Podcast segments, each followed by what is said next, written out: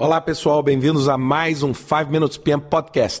Hoje para falar sobre a análise de interessados ou a análise das partes interessadas. Como a gente percebe no ambiente de projeto, nós temos vários interesses em jogo. E eu preciso entender como esses interesses se cruzam em benefício de um melhor resultado para o meu projeto.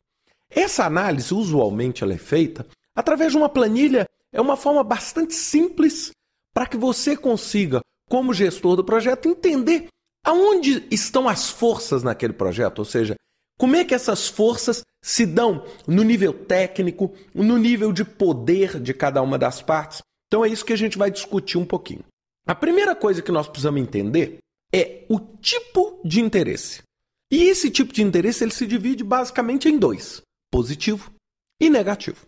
É, alguns casos a gente até utiliza o neutro para né, quando a gente não tem uma posição muito bem definida. O interesse positivo. O interesse positivo é aquele interesse que é compartilhado pelo objetivo do projeto. Ou seja, eu quero ajudar para que esse projeto vá para frente. O interesse negativo é o contrário. Ou seja, meu interesse é prejudicar o projeto. Eu sei que muitos de vocês podem estar falando assim, mas que coisa louca, será que dentro do meu ambiente de projeto eu vou ter interessados? É óbvio que sim. É óbvio que sim. Então, ou seja, pensem no, por exemplo, no conflito que nós estamos vendo agora na Líbia. Bem, se você considera a ação da OTAN naquele sentido uma ação importante e que deve ser feita, isso é um interesse positivo. Agora, será que o governo atual da Líbia, né, o governo que está sendo atacado e sofrendo essa pressão na Líbia, tem um interesse positivo ou negativo? Ou seja, normalmente é o oposto. Então a gente precisa muito entender que os interessados não estão todos dentro do nosso controle. Então, essa é a primeira coisa. Muita gente só vê interessado positivo. Perigo, já é um primeiro erro da análise.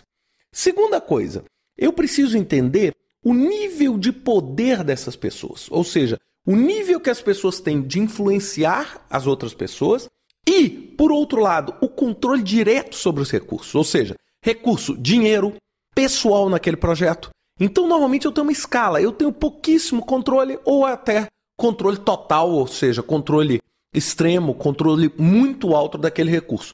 Ou seja, a capacidade que eu tenho de influenciar as outras pessoas e o controle direto que eu tenho sobre elas. Em seguida, eu tenho, gente, o interesse técnico e não técnico naquele projeto. Não é porque o nível de interesse técnico, porque às vezes aquele projeto envolve uma tecnologia onde eu tenho muito interesse em conhecê-la, então, o meu interesse no projeto aumenta porque eu tenho interesse naquela tecnologia. Isso é muito comum em projetos científicos, projetos de alta tecnologia, projetos da indústria aeroespacial, ou seja, pessoas que têm um interesse fortemente identificado ao interesse do aprendizado técnico. O segundo é o interesse não técnico, que é o quê? Eu quero que aquele projeto dê certo porque aquele projeto pode contribuir com a minha carreira profissional, pode contribuir com a melhor percepção da minha área dentro da organização, pode contribuir com o melhor serviço para o meu cliente que indiretamente vai estar sendo beneficiado e vai beneficiar a minha equipe. Então, seja, um interesse que não se reflete meramente no aspecto técnico. Então, basicamente, nós temos esses dois níveis de interesse. Outra coisa que a gente precisa entender também que influencia a nossa análise de interessado é o quê? É o nível de conhecimento daquela pessoa sobre o processo. Por quê? Porque o conhecimento aumenta o interesse. Então eu preciso, seja positivo ou negativo. Por quê? Porque vai naturalmente aumentar a influência sobre os outros, porque eu vou deter aquele conhecimento. O outro critério, acessibilidade. É o seguinte: aquele interessado é acessível? Eu tenho acesso àquele interessado? Se eu tenho acesso àquele interessado, porque muitas vezes eu falo, ah, o presidente da empresa é um forte interessado, mas, poxa, ele nunca é acessível, você nunca consegue falar com ele. Então isso tira um pouco o interesse dele naquele projeto. Então eu preciso saber qual é o acesso que nós temos àquela pessoa, não é? Qual é o acesso que aquela pessoa tem ao meu ambiente de projeto. E, finalmente, o poder no produto. E o que é o poder no produto? Que eu falei antes, o poder no projeto. Poder no projeto é o poder para influenciar o direcionamento, o escopo, o prazo do projeto. O poder no produto é o que? O usuário daquele produto. Então, por exemplo, eu estou desenvolvendo um carro. Quem tem poder no projeto do carro? É o designer que está desenhando o carro, é os elementos de manufatura. Mas quem é que tem poder claro sobre o produto? É quem dirige. É, é a dona de casa que comprou o carro, é o empresário que está usando aquele carro. Essas são pessoas que têm um poder direto no produto. Então, às vezes, eu tenho um poder no projeto, mas não tenho poder no produto. Às vezes, eu tenho um poder mínimo no projeto, mas tenho um poder enorme no produto. Isso tudo, gente, vai ser balanceado. Eu gosto muito de fazer um sistema de pontuação. E aí eu consigo dar notas aos interesses das pessoas, balanceando todos esses fatores. Acho que isso me dá uma clareza muito grande.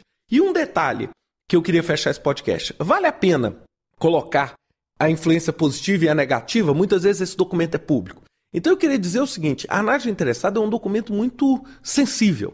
Então, muitas vezes você pode fazer a análise interessada de uma forma mais geral, mas se você vê que, por exemplo, poxa, dentro da sua própria equipe ou dentro é, da sua empresa existe um interessado fortemente contrário ao projeto. Às vezes você colocar isso no papel, você pode estar, tá, é, vamos dizer, polarizando ainda mais. Isso é claro, depende de cada empresa. Então, nesse caso, eu sugiro que você faça isso em um documento reservado. Agora, é, faça isso, pelo menos para você. Você não precisa divulgar. Faça isso pelo menos para você entender quem realmente tem interesse, ou positivo ou negativo. É por quê? Porque às vezes num projeto você tem 80 pessoas, você não consegue saber a quem você deve dar maior atenção. E às vezes você dá maior atenção para a pessoa errada e acaba prejudicando o resultado do seu projeto. Bem, pessoal, vamos tomar muito cuidado com os interessados no nosso projeto, fazer uma boa análise, uma forma simples, prática e direta, que é o que vai funcionar. Uma ótima semana para vocês. Até semana que vem com mais um 5 Minutes PM Podcast.